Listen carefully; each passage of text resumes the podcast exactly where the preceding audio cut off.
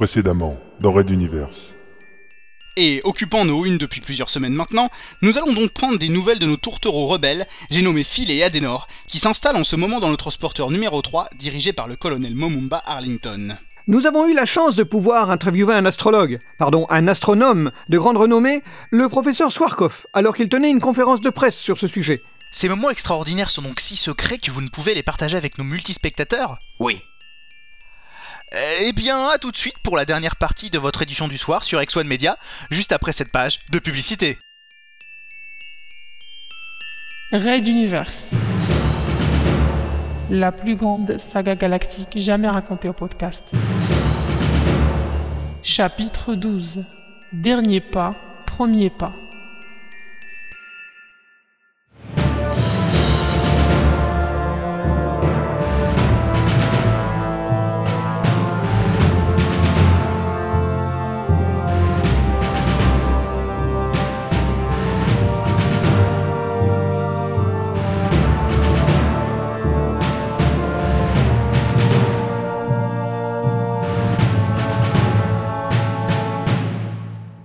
Troisième épisode.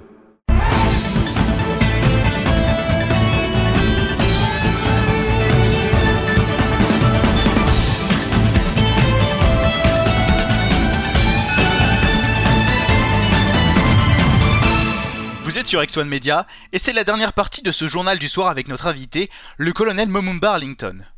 Mon colonel, pour ce dernier sujet, vous êtes directement concerné, car il s'agit du devenir des ex-fugitifs Phil et Adenor que vous avez accueillis à bord de votre transporteur. Avant de vous donner la parole, laissons notre envoyé spécial à votre bord, Titus Matran, nous narrer les derniers événements pour X1 Media. Philgood et Adenor. Les voici rejoignant leur appartement alloué au bord du transporteur numéro 3. Comme vous pouvez le constater, un cordon de sécurité a été mis en place autour du bloc d'habitation où ils habitent pour justement nous empêcher, nous, journalistes, de faire notre travail. Heureusement, il est possible de trouver quelques astuces, mais nous y reviendrons dans quelques minutes. Auparavant, voici une interview réalisée au quai peu après leur arrivée en navette. Bonjour, pourriez-vous nous décrire les circonstances de leur arrivée? Bon, tout d'abord, on a eu une sacrée fausse. La navette, elle était pilotée de manière un peu dingue, pas vrai? Ouais, même qu'on a eu des technos qui se sont discrètement éclipsés de peur d'un crash au beau milieu des quais. Mais leur pilote était un putain de bon. Vas-y, raconte. Le gars, il arrivait bien trop vite, il a redressé à l'ultime seconde pour s'amarrer parfaitement aux accroches de pont. Comme si son but était de ne perdre aucune seconde. Même le commandant était inquiet. Oula oui, il s'est même renseigné pour savoir si c'était un appontage habituel.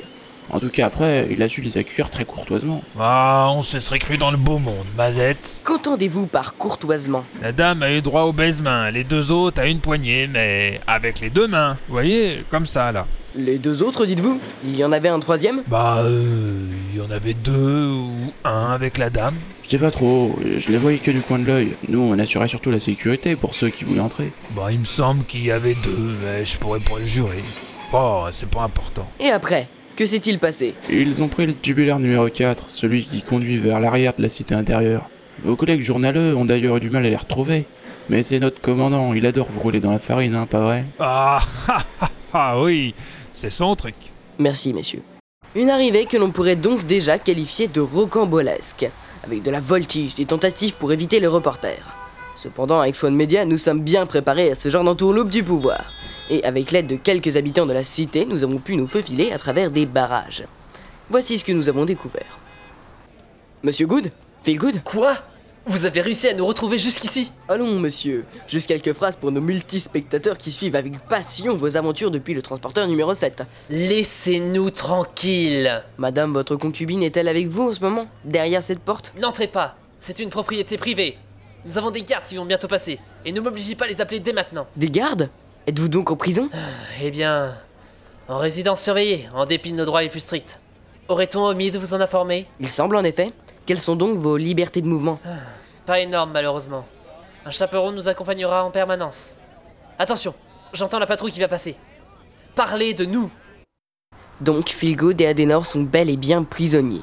Certes, les conditions de détention sont bien souples, mais une prison reste une prison. La dernière phrase du jeune lieutenant ne laisse aucun doute.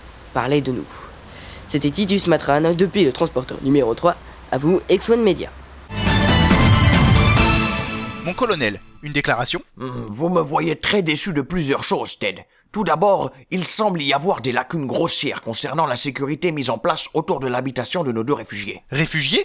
Il semble qu'ils ne voient pas les choses de la même manière, colonel. J'insiste sur le terme réfugié. Ce que le lieutenant Good appelle garde et chaperon n'est placé là que pour leur éviter une invasion de journalistes.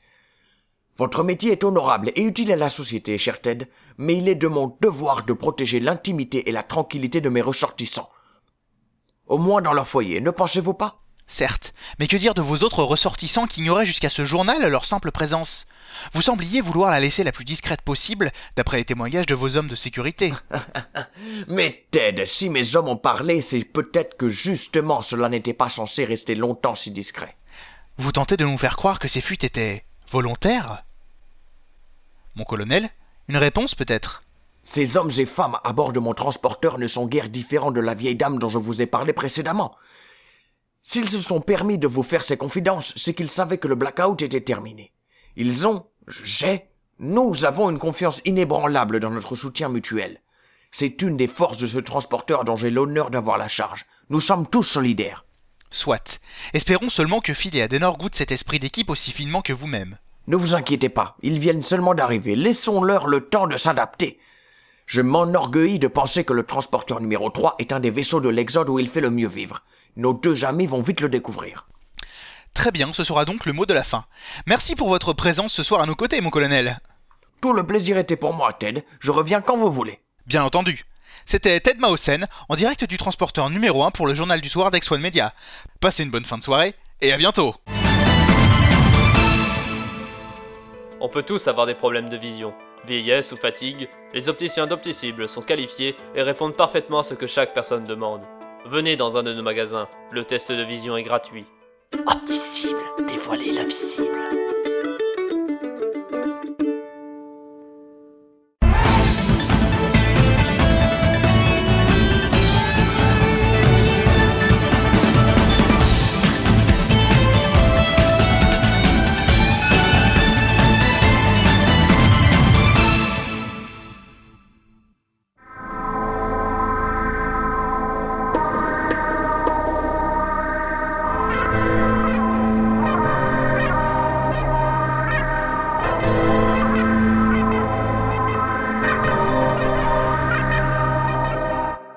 Raid d'univers à suivre.